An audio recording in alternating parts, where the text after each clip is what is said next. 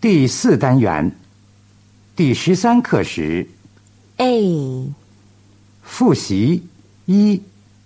按音乐节拍读出下列音组，先横读 pa be ch d ko 高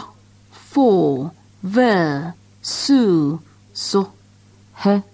r y la d f in blue fl ga t cla fro cr E se sti spa gri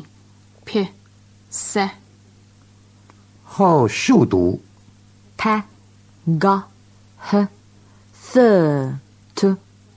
sti be fu wi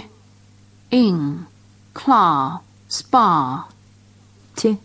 v y blue fro green D su la fli cra pi